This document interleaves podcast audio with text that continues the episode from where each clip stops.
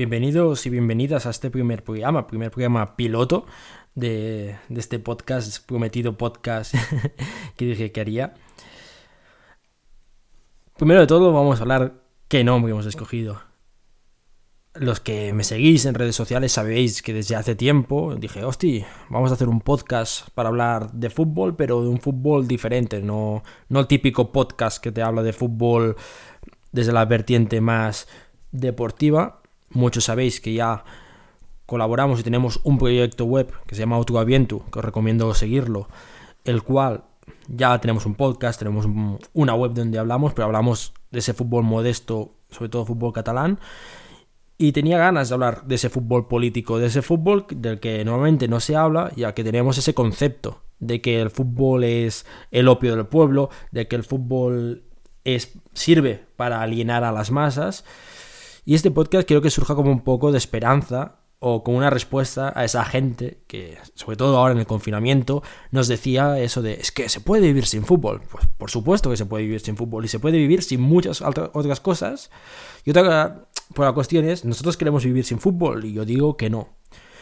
Y de aquí Ah, hubo muchos compañeros y compañeras que me dijeron nombres muy interesantes a cada cual, mejor que el anterior, mucho mejor que mi idea principal, que era llamar al programa Garrincha. Quería llamarlo Garrincha porque quiero que sea un programa, bueno, un podcast un poco diferente, con ese toco, toco sí, con ese toque brasileño que tanto nos gusta a los que amamos el fútbol. Hubo otras grandes ideas. Y ahora cuando digo, voy a grabar el, programa, hago un pequeño guion para estructurar un poco de cómo va a ir el programa, este primer programa piloto y a ver cómo funciona, me pongo a pensar y no me gustaba ningún nombre. o sea, última hora ya, corriendo y no me gustaba ninguno. En el sentido de que no lo veía, no me terminaba de convencer. Sí que me gustaba, pero no me terminaba de convencer, sería el término correcto. Y al final, pues he decidido llamar a este humilde podcast no es fútbol, porque vamos a hablar de cosas que quizá, que quizás para muchos no es fútbol, sino que, sino que es más política.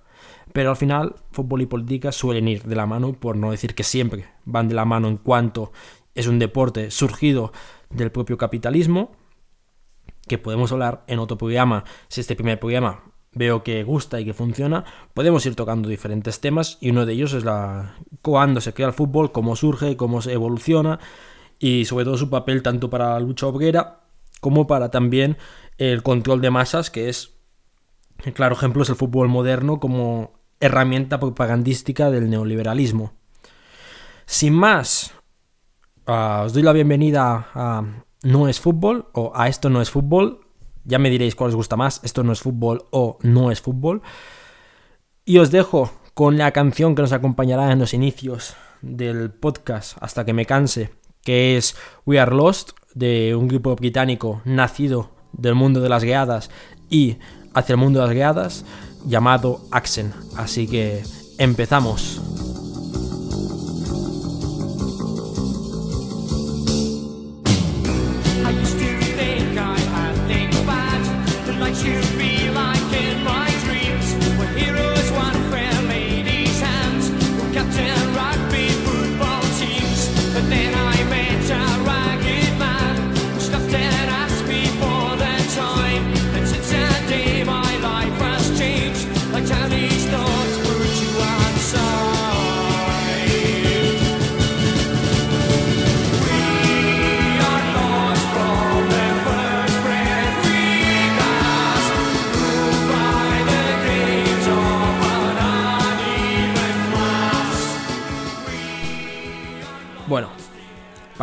Vamos a hablar un poco del menú de hoy.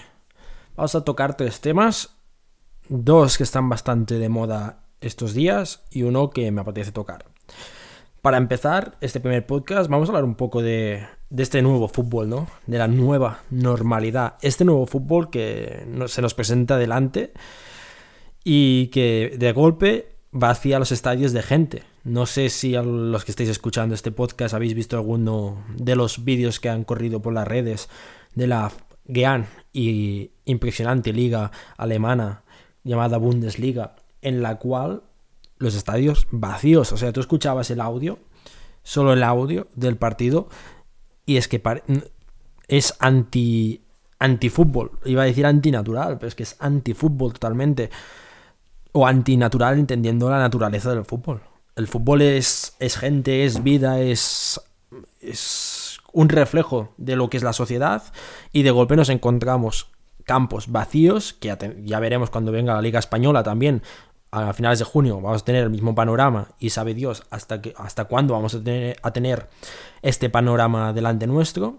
Y es que el fútbol sin aficionados se demuestra de que es una pérdida de, de, ambiente, de ganas. Yo intentaba ver un poco algún resumen del, de la Bundesliga, pues que ya que estará ahora de moda y sobre todo en redes sociales todo el mundo hablará de la Bundesliga, porque ahora todo el mundo será experto en la Bundesliga, pues dije, joder, pues como todo el mundo va a hablar del Halalan este y estos jugadores, pues voy a ver mm, cómo se mueve. Nunca me ha gustado la Bundesliga, no soy un apasionado de, del fútbol alemán, me parece un fútbol desde mi punto de vista bastante aburrido, pero para gustos, por supuesto, colores. Pero solo intentar ver un fútbol con las gradas vacías será ridículo. Y muchos jugadores lo han dicho, eh, que jugar sin gente es mejor casi no jugar, porque al final, muy bien, estás jugando un partido, la gente dice, al final el fútbol son 11 contra 11 y la cuestión es meter la pelota en la portería rival, sí, claro, pero estás desvirtuando el fútbol totalmente, incluso en el fútbol de regional, con dos personas en la grada, eh, ya da un ambiente, ya da una magia, ya da un espacio que no, que no es lo mismo sin gente. Tú juegas un partido de entrenamiento y, la emoción, eh, la intensidad no es la misma que con tus colegas en la grada, con familiares en la grada, sea como fuere. Y que ha demostrado una vez más lo importante que es la presencia de esa animación y de esos hinchas que siguen de manera acérrima y acompañan a su equipo, vayan donde vayan, que temporada tras temporada están ahí llenando de color la grada, llenando de cánticos el estadio. Y este fin de semana justo el Borussia contra el Schalke se ha visto enormemente lo triste que es ver a un equipo como el Borussia, famoso por su fondo, a el muro amarillo, que es impresionante. Y si no lo conocéis, recomiendo que busquéis vídeos de la de los ultras del, del Borussia Dortmund, porque es impresionante los tifos, las coreografías y todo lo que organizan alrededor de un partido de fútbol, y ves ese fondo del, del muro amarillo vacío, y es que da pena, es que creo que esto nos puede servir un poco para la reflexión y empezar a comprender, no sé, el papel de la, del aficionado y el papel de las guiadas y a defenderlo. Yo desde mi punto de vista me gusta mucho el fútbol y ojalá vuelva cuanto antes, pero vuelva cuanto antes siendo fútbol. Un fútbol sin gente, pues a mí me sabe mal, pues es que prefiero que no haya ligas a que haya una liga en la cual pues la gente no, no esté presente porque se pierde, se pierde esa magia y al final, al final quieren, que es otro de los grandes problemas, acostumbrarnos a esta nueva normalidad de estadios sin gente, pero al final pensar una cosa, el tanto por ciento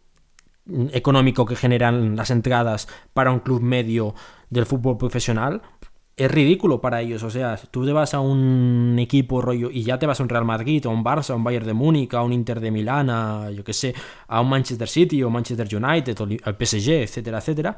Y es que para ellos las entradas da igual, tío. Ellos no viven de las entradas las entradas se la suda y si el público se acostumbra a esta nueva normalidad en la cual tú no puedes ir al estadio y los clubes juegan y retransmiten los partidos por la tele e incluso llegas a escuchar en alguna retransmisión de radio que ponen sonido de fondo como si hubiese gente en el estadio, pues están creando un tipo de producto y un tipo de fútbol para venderlo y para que nosotros lo consumamos y se quitan un problema enorme encima, porque al final, para muchos clubes, el aficionado y sobre todo el socio, en esos clubes que aún a día de hoy existe el papel del socio, no el abonado, sino el papel del socio, que tiene voz y voto dentro del club, pues ese papel, ese personaje del mundo del fútbol molesta y quieren terminar con él y lo quieren ir apartando y quieren quitar esa versión crítica. La Liga Española es un claro ejemplo y con Tebas al frente, más allá de su ideología política reaccionaria, es un hombre que quiere desvirtuar el fútbol y volverlo un producto que lo pueda vender donde quiera y que un Barça Madrid se pueda jugar en cualquier sitio del mundo y que da igual, porque la afición pase a ser un, mero, un mero cartón. no sé, creo que era el Borussia que ellos pusieron como los aficionados en cartones y la gente dijo, oh, qué bonito, sí, sí, qué bonito, pero es que es uno de los muchos productos que, a lo que quieren que lleguemos. No sé, no sé cómo irá evolucionando esto, pero por supuesto no nos podemos acostumbrar a esta nueva normalidad, como le dicen, porque esta nueva normalidad del fútbol no es más que el primer paso para cosas como la Superliga, como cosas que haya campos vacíos de gente y que pongan ruido de fondo y nos vendan el producto, y es ir perdiendo esa parte humana del fútbol, lo deshumanizan, porque en cuanto se deshumaniza tanto el fútbol como al aficionado, pues se mercantiliza el mismo de tal manera que llegamos al puro neoliberalismo, de la pura mercantilización incluso del aire, y que eso irá a la destrucción del fútbol, al menos del fútbol profesional. Que esto ya da para otro programa y otro debate de si sale bien, si nos sale rentable que se rompa el fútbol profesional, por supuesto, y cómo afectaría eso al fútbol modesto. Y eso da una buena reflexión, porque siempre decimos, hostia, si el fútbol moderno, se, fútbol profesional, se pierde esa gracia, la gente se desencanta, volverá al fútbol modesto. Sí, claro, pero ¿cómo? ¿Cuándo? ¿Y qué pasaría si pasase tal situación? Pero bueno, solo quería compartir esta primera reflexión del programa, marcándonos sobre todo este odio al fútbol moderno y siempre dando apoyo a iniciativas como la que han, la que han impulsado aficiones de toda Europa, creo que de todo el mundo, pero estoy seguro que de toda Europa fijo, en la cual pedían mm, que no se juega fútbol sin, sin aficionados. Mm, yo, desde este humilde podcast, pues todo mi apoyo a este tipo de, de medidas. Y sin más, pasamos al segundo punto que creo que os parecerá bastante interesante.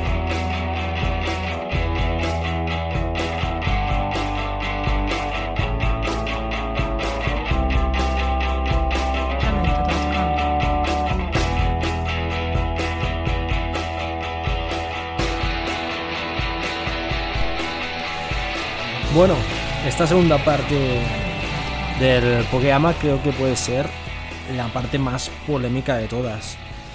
Los clubes politizados, el fetichismo o cierta atracción hacia ciertos eh, equipos que, bueno, yo creo que se idealizan, idealizan demasiado. Porque no estamos, tampoco estamos acostumbrados ni acostumbradas a que haya fútbol, equipos de fútbol que se metan en política. Cuando hablo de esto, seguramente todos estáis pensando en San Pauli, Rayo Vallecano, el Livorno. Ah, estoy pensando en equipos grandes, ¿eh? El Hertha de Berlín. Mm, creo que Celtic también se ha mojado alguna vez. Y creo que Inter de Milán. Y hasta ahí podríamos contar casi también el Barcelona, si queréis, sumarlo aquí al pack. Pero creo que el Barcelona ya no. El Barça ya no se. No se tendría que incluir y se crea cierto fetichismo. ¿Por qué digo esto? Nosotros cuando hablas de fútbol politizado, todo el mundo dice, oh, San Pauli, San Pauli, San Pauli, San Pauli. Y alguien que ya está un poco más metido en el mundo del fútbol y del mundo fútbol y política dice, oh, Livorno, Livorno es la, su es la mejor, oh, son súper comunistas, marxistas-lenistas, tienen al Che, tienen al Fidel, en el aniversario de Stalin hacen tifos con la cara de Stalin, guau, increíble Livorno, no sé qué, uy, el San Pauli, puah. Y San Pauli es como el claro ejemplo de, ese fetichismo, que también lo hay en España. El Rayo Vallecano es, yo siempre digo, el Rayo Vallecano es el San Pauli de España, en menor medida, pero lo es. Ah, tenemos que entender, primero de todo, para empezar a hablar de estos equipos, a diferenciar entre club y afición, porque son dos cosas que la gente une y cuando habla de estos equipos lo une todo y habla en un pack y glorifica a este pack y es falso. Mm, ni el San Pauli ni el Rayo, por ejemplo, ah, tienen una directiva posicionada en, el mismo lado que los ideales de los aficionados. Em, a San Pauli, cada dos por tres, a ver, cada dos por tres no, pero muchas veces hay problemas y hay problemáticas entre aficionados y club. Y, y hay choques fuertes y, y hay momentos bastante tensos entre las dos partes. Y, ya no hablemos de Rayo Vallecano con Martín Presa y su negocio con el club y los aficionados representados por bucaneros, los cuales representan ese papel del aficionado más crítico y la afición vallecana siempre ha sido conocida por su posicionamiento político hacia la izquierda. Pero también tenemos Osasuna, también tenemos los países, los países y los, equipos de la zona norte del Estado español son equipos que sí, sus quedadas están muy politizadas, por supuesto. El club no, pero es que es un problema de análisis de mucha gente que no ha conocido el fútbol como tal y se mueve un poco por la moda de la moda de eso de, la movida del rollo. Porque claro, eh, la banda Talco, que era el grupo de moda hace unos años atrás, hace una canción hablando de San Pauli. Y a todo el mundo, madre mía. Camisetas de San Pauli, sudaderas del San Pauli, tazas de San Pauli, mecheros del San Pauli. la camiseta oficial de jugar de San Pauli. Hacemos un viaje, nos vamos a Hamburgo, vamos a ver al San Pauli y se crea como una imagen que es totalmente alejada de la realidad. Cierto es que ojalá todos los equipos tuviesen una politización como tiene San Pauli, pero ojalá. Es que os juro que sería un placer enorme ver un fútbol así, pero hay algo detrás. No todo es luces y, y qué bonito el campo lleno de flores sino que si en ese campo ahora mismo hay una pradera súper bonita donde antes había bosque, significa porque que alguien ha talado el bosque, ¿sabes? y claro, el merchandising, por ejemplo, y creo que es algo que quien conozca un poco el San Pauli, conozca un poco la historia de este mm, club de, de Hamburgo, este humilde club de un humilde barrio de Hamburgo, sabe que el club, el merchandising es brutal. Y cuando digo hasta tazas no digo en coña, es que yo recuerdo leer, leer no hace mucho a un, a un aficionado que es del sector pues más próximo a la gran animación barra ultras de San Pauli, quejarse de esto, de qué coño están haciendo con nuestro equipo, que muy bien que hagan camisetas, que muy bien que haya peñas en todo el mundo, pero ¿en qué punto hemos llegado de mercantilización del símbolo del club o del escudo del club que lo estamos vendiendo en tazas a todo el puto mundo. Claro, que tú dirás, oh, pero qué bien, así ganan dinero. Pero es que es un club profesional de la Bundesliga 2, de la segunda división alemana. Por si alguien no lo sabe, que esta es otra, que nadie tiene ni puta idea de qué es el San Pauli. Es un equipo muy humilde que sus últimos años en el fútbol han estado en segunda y alguna vez han logrado hacer un pequeño ascenso a primera división para luego regresar a la segunda división. No es un gran club, es un club humilde. Y claro, es que la, la, directiva no es tonta y la directiva mercantiliza esa, la ideología y nosotros, los que seguimos el San Pauli, hablo en nosotros pero no me incluyo, pero este sector de la izquierda que lo idealiza, que lo lleva por bandera, que es super, que se vuelven aficionados, hacen socios incluso de San Pauli, no se están dando cuenta que al final, queriendo ser tan de izquierdas y tan alternativos en el mundo del fútbol, están perpetuando unos roles capitalistas dentro del propio mercado, o sea, están creando ellos una demanda que no existía hasta ahora, esta demanda te surge a ti de, hostia, necesito cosas de San Pauli, y ellos te dan una oferta, y, esta oferta que te están dando, ellos la están generando, convirtiendo la ideología del club y los valores del club en pura, um, pura, ¿cómo se dice? En castellano. Oh. Bueno, lo convierten en un producto, en un producto al cual el valor lo genera la cantidad de gente que se aficiona de este club.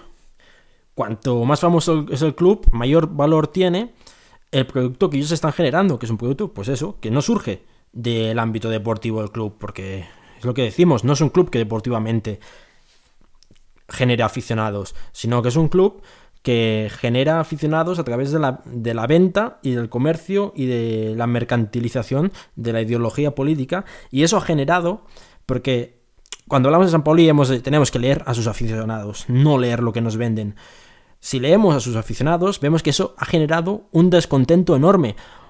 Recuerdo a un aficionado decir que han vuelto el fútbol a San Pauli como en un parque, un parque de atracciones. La gente del rollo que viaja a Alemania tiene que pasar por cojones por Hamburgo y irse al estadio del San Pauli, porque claro, si no ves el San Pauli, ah, no sé, no eres de izquierdas. ¿Qué haces yendo a Alemania a ver fútbol si no has visto el San Pauli?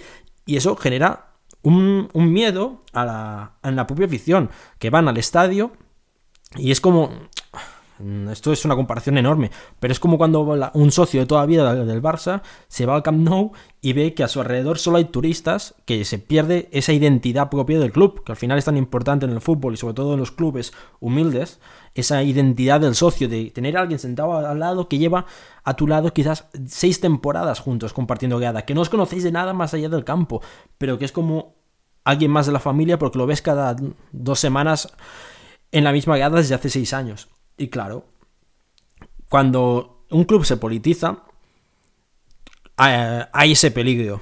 Y más cuando tenemos una izquierda alejada de la crítica y del conocimiento. Se mueve más por las redes sociales, se mueve más por ese postureo estético de que, mira, lleva una, camiseta del Rayo, lleva una camiseta de San Pauli o lleva una camiseta de Atlético de Bilbao porque mira que súper indepe soy, ¿sabes? ¿Y cómo se politizan estos equipos? Porque claro, estamos diciendo todo el rato que la directiva es puro capitalismo y puro rol de directiva de fútbol moderno, se politiza gracias a la afición. Estos clubes son clubes humildes, clubes de barrios, de barrios encima, que ya de por sí tienen un carácter político muy fuerte, y sobre todo un carácter político marcado hacia la izquierda, Livorno también. Livorno es un equipo que su afición está a la izquierda por el propio carácter de la ciudad, en la cual, primero de todo, es una ciudad portuaria donde hay muchas culturas que se encuentran y se unen y, conviven en la ciudad de Livorno, y encima hay ese carácter obrero y de lucha típico de, de esos pueblos de, y esas ciudades donde de puerto en la cual los, los trabajadores de, de, los astilleros, de, los trabajadores, bueno, de, de, los marineros, etcétera, etcétera, etcétera, que no me sale ahora la palabra, de, los estibadores, por ejemplo, esa es la palabra, pues generan ese carácter social, porque al final es como las zonas donde ha existido la minería, etcétera, etcétera, etcétera. Y ese carácter de la afición existe ya desde el inicio del club. Y como existe desde el inicio del club, antes de que llegue la directiva y antes de que el club, el club crezca y suba divisiones, ya existe la identidad, ya existe esta presión. El, equipo ya está politizado. Es muy complicado que el, equipo se despolitice. Y eso hace que muchas veces la directiva tenga que hacer cosas que no desea. Pero las hace no porque, joder, qué guay somos, somos el, San Pauli, somos el Rayo Vallecano. No, no. Lo hacen porque hay una afición detrás que hace un pressing increíble día tras día, que si hace falta se ponen en huelga y eso hace que el club se moje. Recuerdo el Rayo Vallecano, si no voy equivocado, parando un desahucio o ayudando a parar un desahucio de una aficionada y vecina del barrio de Vallecas, o del pueblo de Vallecas, o de la villa de Vallecas, digámoslo como queráis, pero no se va porque Priesa sea un santo que baja del cielo y dice, hermanos míos, os vengo a salvar. No, no. Presa lo hace porque hay un grupo de aficionados que presionan al club para que se moje. Y creo que cuando digáis o cuando penséis, yo quiero seguir al San Pauli, adelante, pero conoce primero el club. No te digo que conozca a los jugadores, es que, que eso ya es, mira, que realmente te gusta el equipo. No te digo que conozcas a los jugadores, pero sí que seas consciente la realidad de estos clubes y de quién realmente tienes que escuchar. No el artículo de turno que te glorifica un equipo porque interesa vender esta imagen del equipo, sino a escuchar y hablar con los aficionados de toda vida de estos clubes, a ver cómo están viviendo ellos y qué papel quieren que tengas. Porque quizás ellos no quieren que estés comprando tazas y mecheros. Quizás quieren otro tipo de, apoyo. Y lo que siempre digo, y es una reflexión que el otro día compartía por redes sociales y que he hablado con algún compañero, en la cual, tío, si quieres politizar el fútbol y quieres hacer un papel político, mira en tu barrio, mira en tu pueblo y verás un equipo súper humilde que hace un trabajo comunitario de la hostia, que ese trabajo comunitario pues no le da para sobrevivir temporada tras temporada, que sobrevive, sobreviven como pueden, se mueven como pueden, y tú estás destinando parte de tu capital a clubes que realmente no lo necesitan porque ya tienen ese apoyo mm, social hecho, y en cambio estás dejando morir equipos próximos a ti, equipos modestos que hacen un papel comunitario y social increíble, no solo a nivel ideológico, porque la política, y sobre todo el fútbol y la política, no es poner en el estadio una odio un martillo, sino es ese trabajo comunitario, esa aplicación de valores sociales y en pro del colectivo que te permite dar el fútbol a gente del barrio y sobre todo a los más jóvenes, esos clubes que tienen un fútbol base, que lo intentan cuidar al máximo posible, que quieren alejar el fútbol base de esa visión competitiva y esa visión liberal del deporte, y que intentando hacer eso no pueden tirar adelante porque, si, porque no, no tienen ese apoyo social. Y la gente que sigue esta politizada y quiere una politización del fútbol, lo primero que tiene que hacer antes de mirar a grandes clubes fuera de, de sus ciudades, pueblos o barrios, es mirar a ese equipo. Modesto, ese equipo que juega en ese estadio municipal, que está a medio caerse, que el césped artificial es, son cuchillas, pero que están trabajando día a día y que trabajan de manera desinteresada, que trabajan la directiva sin un sueldo, todo para generar un trabajo comunitario súper necesario. Y os diré muy brevemente, yo que he conocido a través de otro aviento a muchos clubes, y hay clubes como Baibona, el cual hacen un trabajo con el fútbol base increíble para trabajando a la mano de, con un trabajo en, en red, con ayuntamiento, con colegios, el propio club, asistentas, y hacen ese trabajo en red para que los chavales vayan al campo de fútbol y no se queden en la calle y no cojan malos vicios y no cogen malas dinámicas, sino que el fútbol sea una vía de escape para zonas bastante complicadas y que están en una precariedad enorme por culpa del sistema capitalista. Y si no entendéis esto y no que o no se quiere entender esto y prefieres seguir llevando camisetas por puro postureo, no me hables de o no nos habléis de politización del fútbol porque no estáis politizando el fútbol, sino que estáis convirtiendo la ideología en una merca, una mercadería, es que no sé cómo se dice en castellano. Bueno, estáis convirtiendo el fútbol en la ideología en un producto a las órdenes del capital y del sistema financiero neoliberal. Sin más, apoya al equipo del barrio, apoya el fútbol modesto y support Yolo Team. Para terminar, y creo que puede ser algo entretenido para terminar los podcasts, quiero recuperar frases o algo que haya dicho algún futbolista o alguien relacionado con el mundo del fútbol. Por supuesto, hoy para terminar quiero recuperar algo que dijo Pasolini sobre la poesía del fútbol, el gol y el regate. Pasolini dijo en su momento, en el fútbol hay momentos que son exclusivamente poéticos, los momentos del gol. Cada gol es siempre una invención, es siempre una perturbación del código. Todo gol es ineluctabilidad, fulguración, estupor, irreversibilidad, precisamente, como la palabra poética. El máximo goleador de un campeonato es siempre el mejor poeta del año. En este momento lo es Saboldi. El fútbol que expresa más goles es el fútbol más poético. También el regate es de suyo poético, aunque no siempre como la acción del gol. De hecho, el sueño de todo jugador, que todo espectador comparte, es arrancar del centro del campo, driblar a todos y marcar. Sí, dentro de los límites permitidos. Cabe imaginar algo sublime. En el fútbol es precisamente eso. Pero no sucede jamás. Es un sueño que solo he visto realizar en Maggi del Paione de Franco Franchi, que, aunque sea un nivel rústico, ha conseguido resultar perfectamente onírico. Sin más, muchísimas gracias por escuchar este primer podcast. Os dejo otra vez con Axen y nos vemos la semana que viene si veo que esto funciona y os mola la idea. Buena semana.